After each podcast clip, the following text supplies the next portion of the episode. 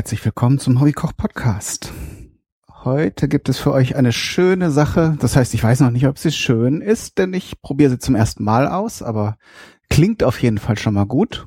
Und ich habe da jetzt richtig Bock drauf, weil ich auch ein bisschen Hunger habe.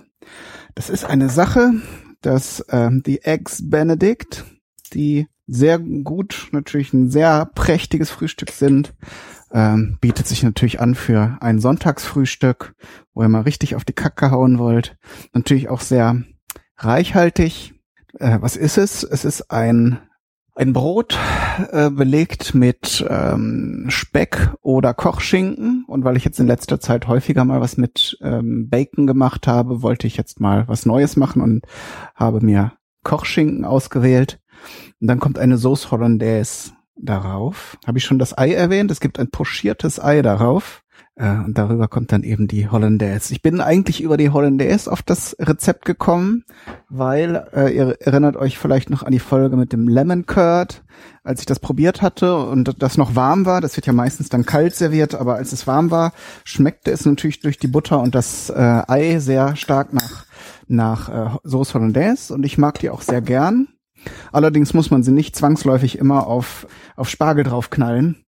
Das ist ja so der, der klassische Anwendungsfall. Ich wollte jetzt mal was anderes mit Sauce Hollandaise machen und so kam ich eben auf diesen Klassiker des amerikanischen Frühstücks. Ist so angeblich 100 bis 120 Jahre alt. So, ich fange an mit der Sauce Hollandaise. Und ähm, wie gesagt, die Idee dahinter war, dieses Niedergartemperaturverfahren einzusetzen, das ja wesentlich unkomplizierter ist als die klassische Zubereitungsart von Sauce Hollandaise. Ich weiß gar nicht, ob ich schon mal in irgendeiner Sendung eine gemacht habe. Das wird ja auf dem Wasserbad aufgeschlagen. Erstmal wird hier eine, ein, eine Reduktion gemacht, das erkläre ich gleich. Und dann kommen da eben Eidotter dazu und geschmolzene Butter. Und dann wird das aufgeschlagen. Ähnlich wie eine Mayonnaise eben, nur nicht mit Öl, sondern mit geschmolzener Butter. Und ähnlich wie bei einer Mayonnaise, die man nach dem traditionellen Verfahren herstellt, wenn man da eben ein bisschen zu ungeduldig ist oder mit den Temperaturen was nicht passt, dann hat man relativ schnell Rührei oder so eine fettige, ähm, geronnene Masse. Ich mache jetzt gerade die Reduktion und das ist ganz einfach. Da nimmt er einfach so 50 Milliliter Weißweinessig oder äh, Weißwein. Weiß nicht, wenn es ein Sonntagsfrühstück ist und ihr das vielleicht mit einem kleinen Gläschen Sekt ähm, begeht, dann könnte man davon ein Schlückchen abzweigen für diese Reduktion.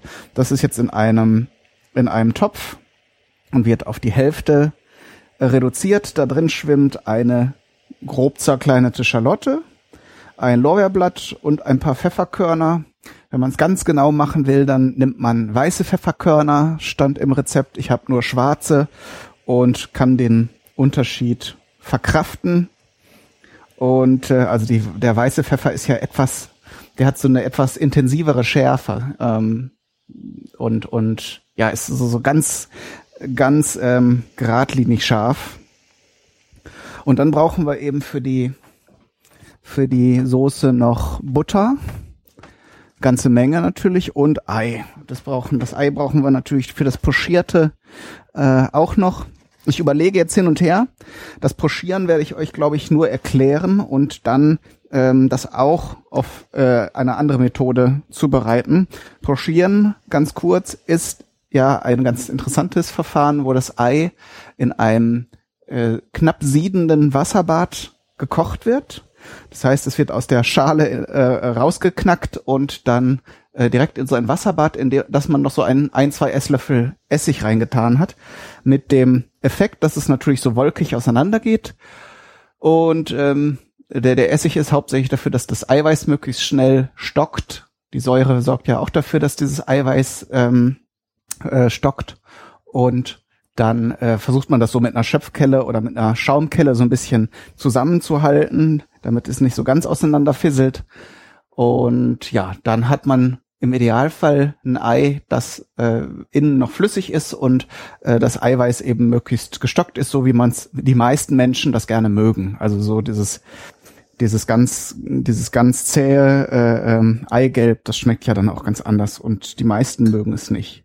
So, jetzt habe ich ähm, mehr als die Hälfte reduziert von dem Sud, macht aber nichts. Es kommt noch mal Schlückchen Wasser drauf. So, aber Hitze brauchen wir jetzt nicht mehr. Ähm, das ist jetzt unsere äh, unsere Würze für die Sauce Hollandaise. Dann schnappe ich mir jetzt hier noch einen Glasbehälter und zwar, wo ist er jetzt? Äh, der, den ich jetzt im Auge hatte. Wo ist er hin? Neuerdings geht immer alles verschütt hier in meiner Küche. Da. So. Natürlich gibt man diesen Sud, diesen Würzsud durch ein Sieb, die Pfefferkörner und das Lorbeerblatt ähm, und die Zwiebel haben ihre Schuldigkeit getan. Und von daher gießen wir es da rein. Außerdem darf das Ganze jetzt ruhig ein bisschen abkühlen. Wie gesagt, jetzt, jetzt wo es sprudelnd gekocht hat und einreduziert, ähm, hat es ja mindestens ähm, 100 Grad gehabt, wenn nicht sogar ein bisschen mehr. Und für diese Niedergarmethode brauchen wir ja äh, weniger, also so um die 70 Grad. Und jetzt äh, zu dem Thema, was ich, äh, wie ich die Eier garen möchte, nämlich die tue ich in das Wasserbad, das ich jetzt gerade vorbereite, mit rein, denn die das Studium der Rezepte hat ergeben, dass das Ei, das ich so haben möchte, das außen gerade so gestockt ist und innen noch flüssig, bei der gleichen Temperatur wie die und die, äh, die gleiche Garzeit dann hat wie das ähm, wie die Sauce Hollandaise, so dass wir das gut kombinieren können. Darum habe ich mich jetzt gerade dafür entschieden, dass wir da nicht nicht äh, zweigleisig fahren, weil dann spart man auch wieder Töpfe und vor allen Dingen viel Aufwand. Und das ist immer ganz okay, finde ich zumindest. Also es gibt natürlich Sachen, Situationen, wo man viel Aufwand treiben will. Aber gerade kennt ihr sicher auch, wenn man so Hunger hat, dann muss es jetzt auch nicht die ganz, ganz detailreiche und hohe Kunst der Zubereitung sein. So, jetzt kommt noch in meinen Sud hier die Butter rein, die ist, kommt aus dem Kühlschrank, ist entsprechend kalt und da sie geschmolzen sein muss, können die beiden sich schon mal anfreunden. 100 Gramm rein. Das gibt schon eine ganze Menge Soße. Und äh, die Sauce Hollandaise ist jetzt auch nicht so super haltbar, dass man die auf Vorrat machen sollte mal gerade gucken. Ich habe eben das Wasser im Wasserkocher einmal erhitzt, dann ist es natürlich auch auf 100 Grad und entsprechend muss es jetzt erstmal runterkühlen. Die, der Sud, Würzsud und die Butter können eben ihre Temperaturen schon mal angleichen. Ich habe mir jetzt, äh, ich habe es ja eben schon erwähnt, ich habe mir einen Kochschinken besorgt und der wird auch ein bisschen angebraten in der Pfanne.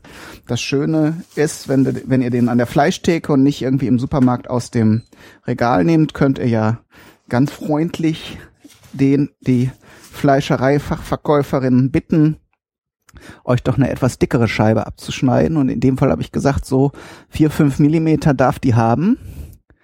Das ist ganz okay dafür. So, was brauche ich noch? Glaube, dann habe ich alles. Hier ähm, als Brötchen gehört da traditionell ein englisches Muffin ähm, zum Ex, zu den Ex Benedict. Ähm, und wenn ihr Muffin hört, denkt ihr vielleicht sofort an äh, Kuchen, einen kleine Kuchen in Papierförmchen. Und da gibt es tatsächlich eine doppelte Bedeutung. Es gibt einmal die Muffins als diese süßen kleinen Kuchen und in, im amerikanischen Sprachraum sind die Muffins, die englischen Muffins, darunter versteht man dann so kleine Brötchen, ganz flache. Und ich habe jetzt mal hier bei einem sehr bekannten Discountmarkt äh, Weizentoastbrötchen gefunden, die zumindest äußerlich dem sehr nahe kommen. Ich gehe mal davon aus, dass man die als Muffins gelten lassen kann. Weil vom Teig und vom Geschmack her weiß ich jetzt zwar nicht, was da drin ist, kann mir aber sehr gut vorstellen, dass da jetzt nichts besonders Ungewöhnliches oder Exotisches drin ist, was äh, jetzt rechtfertigen würde, dass man nach England fährt, um sich da die Brötchen zu holen.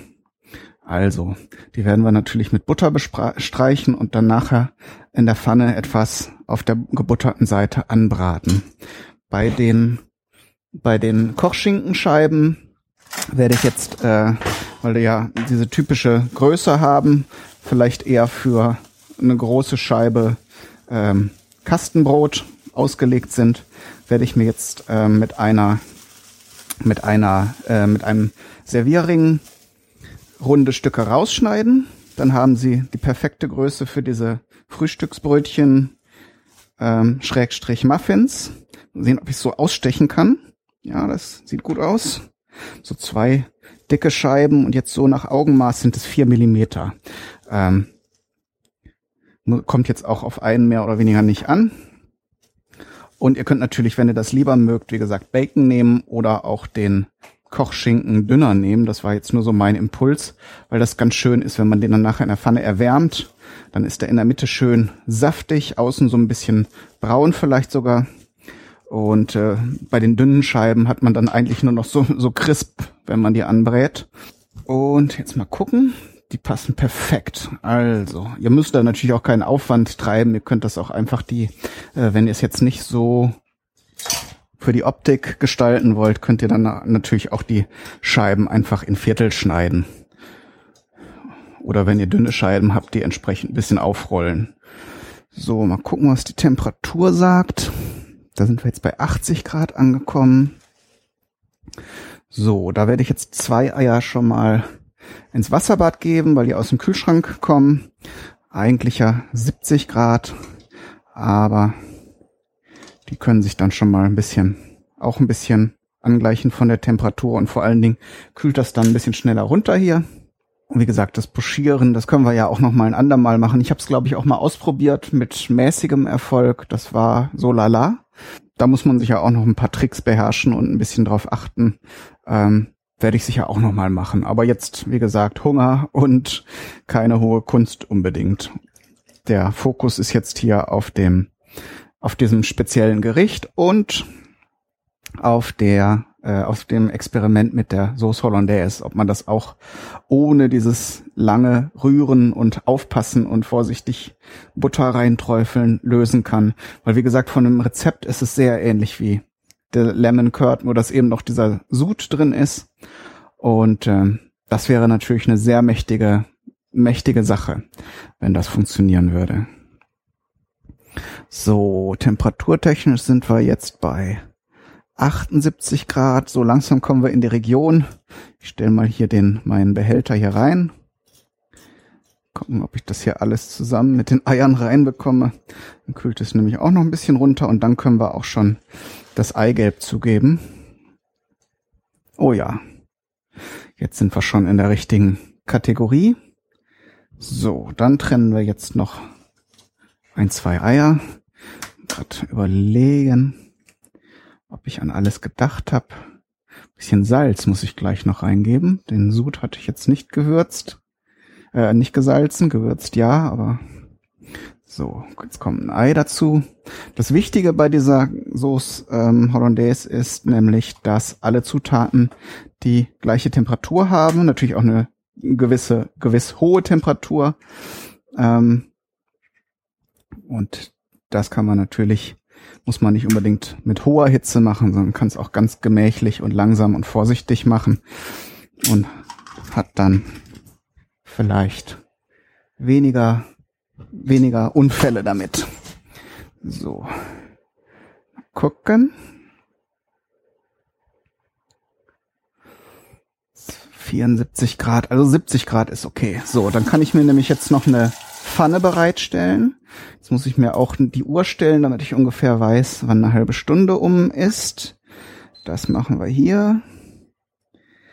So, tüt, tüt, tüt. Läuft. Waage brauchen wir jetzt nicht mehr. Gut, Pfanne. Mal wieder eine beschichtete Pfanne. Meine Edelstahlpfannen habe ich schon lange nicht mehr verwendet, fällt mir da auf. Aber ich hab, hatte da eine ganz neue, schöne, beschichtete Pfanne und die funktionieren ja am Anfang richtig gut. Ah, guck, da hätte ich die Butter noch gar nicht wegtun müssen. Denn, wie gesagt, unsere pseudo-englischen Muffins. So, das muss aber nur ein paar Minuten vor dem Servieren in die Pfanne, genau wie das Fleisch auch, wie der Speck. Da brauchen wir jetzt nicht äh, ewig alles vorbereiten, sonst ähm, ist es nachher wieder abgekühlt, bis wir hier fertig sind. Gut, dann machen wir eine kleine Pause. Wie gesagt, jetzt sind es ist noch eine halbe Stunde bis 20 Minuten. Zu tun ist da nichts mehr. Da könnt ihr dann eben euch noch mal ins Bett legen, wenn ihr das mit der Temperaturregelung hier im Griff habt oder eben noch ein bisschen die Küche aufräumen oder was auch immer euch da einfällt. So, jetzt muss ich hier ein bisschen den Herd andrehen, damit das noch hier nicht unter 70 Grad fällt. Aber dann sehen wir uns gleich wieder. Bis dahin.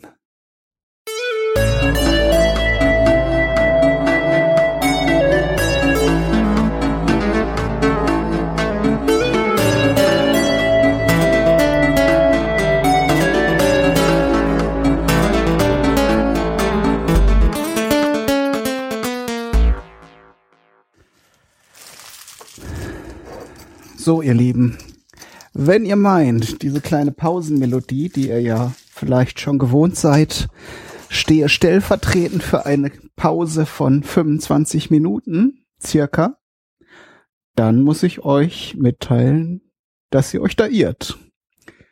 Denn die Ereignisse haben sich überschlagen. Ähm, es sah erst alles ganz gut aus. Die Soße hat hier konstant bei ihren 70, 71, 72 Grad vor sich hingeköchelt. Die Eier haben bei der gleichen Temperatur äh, mit in dem Wasser gelegen.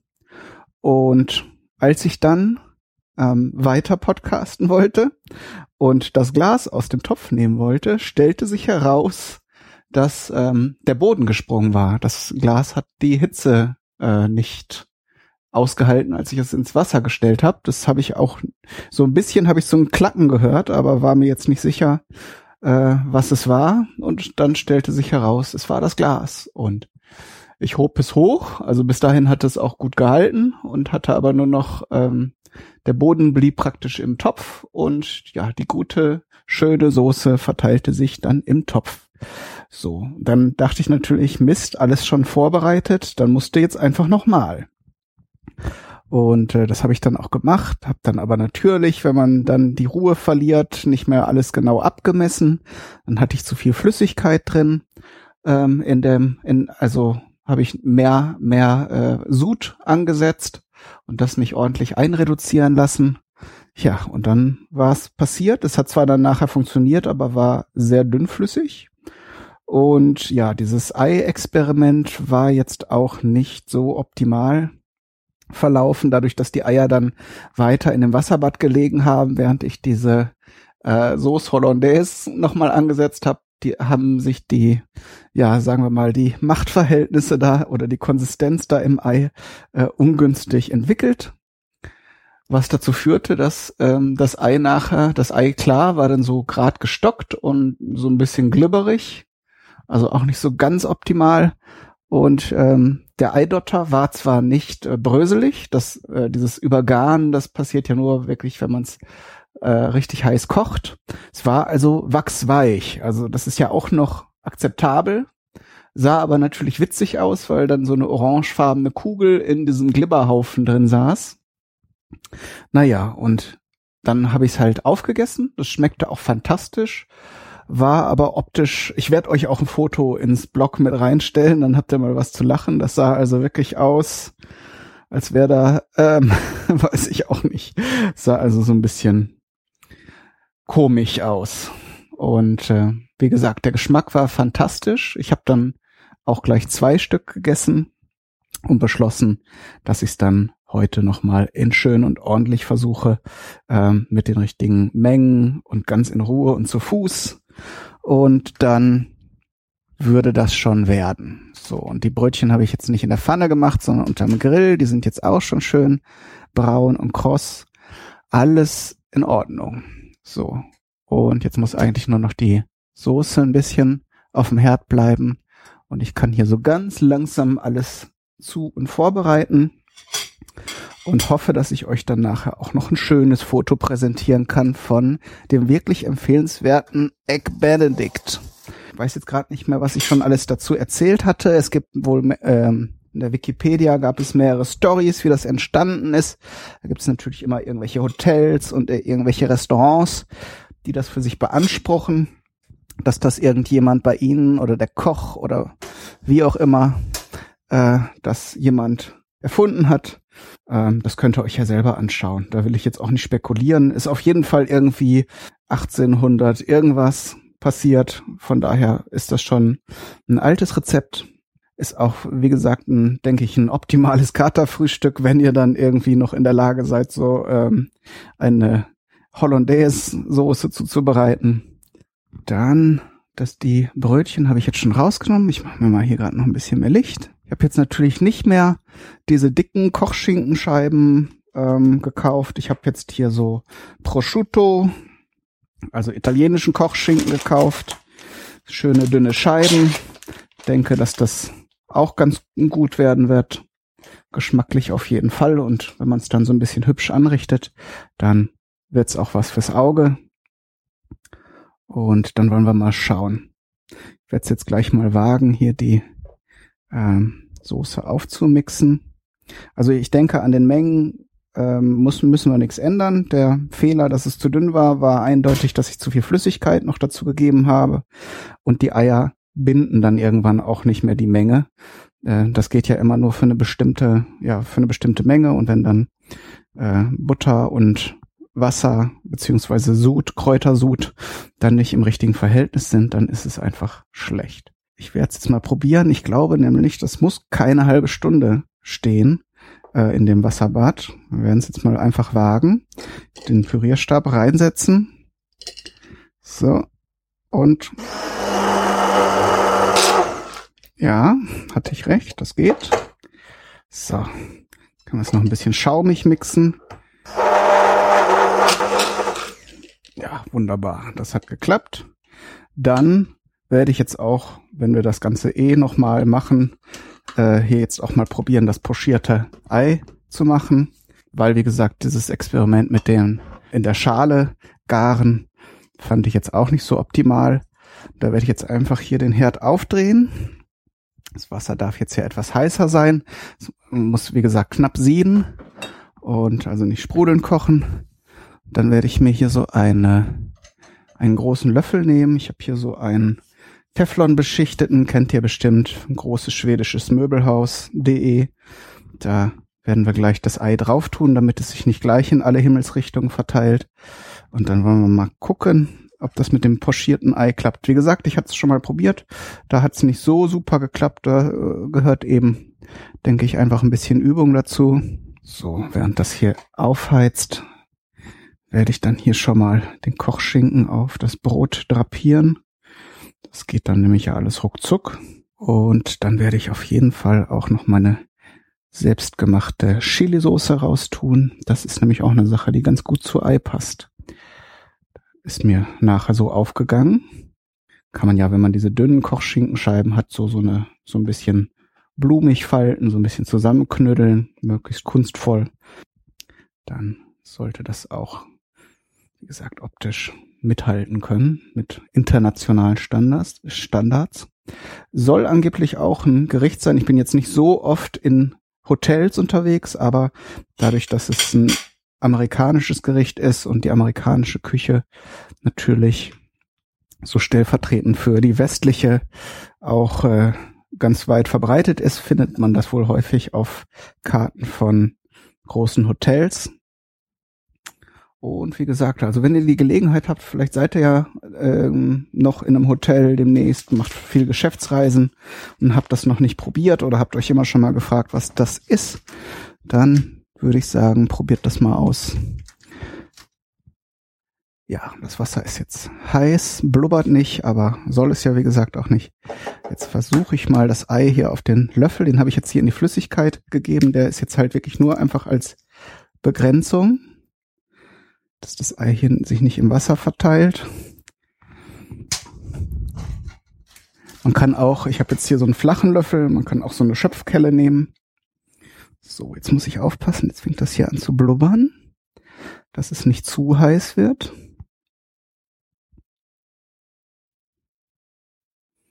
Und das Ideale wäre eben, dass das Eiweiß stockt und so, hier nochmal einen Löffel, damit ich das so ein bisschen, man fächert das dann so ein bisschen zusammen, ist, damit es so ein, zwar wolkig ist, aber so ein bisschen zusammen bleibt. So, es will jetzt hier doch ein bisschen über die, über den Rand wabern. Und fertig ist es, sobald, sobald das Ei klar weiß ist. Denn der Kern sollte, wenn es gut wird, werden wird, sollte noch flüssig sein. Genau, jetzt haben wir es gleich soweit. Man könnte das entweder mit einem Schaumlöffel rausnehmen oder, wie ich es jetzt versuchen werde, auf dem Löffel und dann ein bisschen das Wasser abgießen. Na, es ist noch nicht so ganz. Also es ist noch ein bisschen glibberig.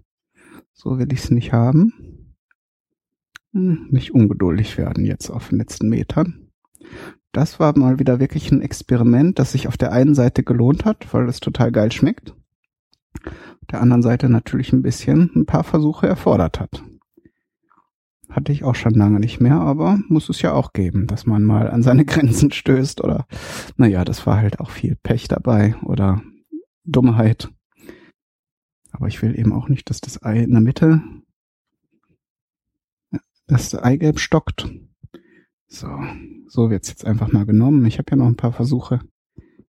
In der Beschreibung stand noch, ich weiß jetzt nicht genau warum, ich, äh, dass man möglichst frische Eier nehmen soll. Ich könnte mir denken, dass es daran liegt, äh, dass da der Dotter eben auch noch sehr fest ist. Wenn die Eier etwas älter sind, dann kann es auch schon mal passieren, ja, kennt er sicher auch, dass der einfach so aufbricht.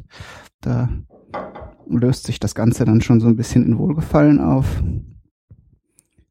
Und äh, das möchte man natürlich nicht haben.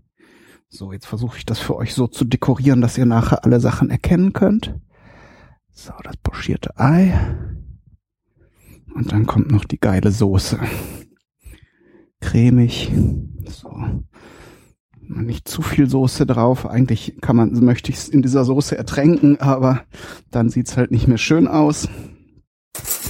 Und ja, ein bisschen Pfeffer werde ich noch drauf tun als Deko. Wenn ihr habt, könnt ihr auch ein paar Röllchen Schnittlauch drauf tun. Das ist für so äh, solche Gerichte auch immer ganz cool. So, und dann würde ich sagen, ich freue mich jetzt schon drauf. Ist wirklich perfekt geworden. Dann wünsche ich euch alles Gute, viel Spaß beim Nachkochen. Bis zum nächsten Mal. Euer Kai, Daniel, du.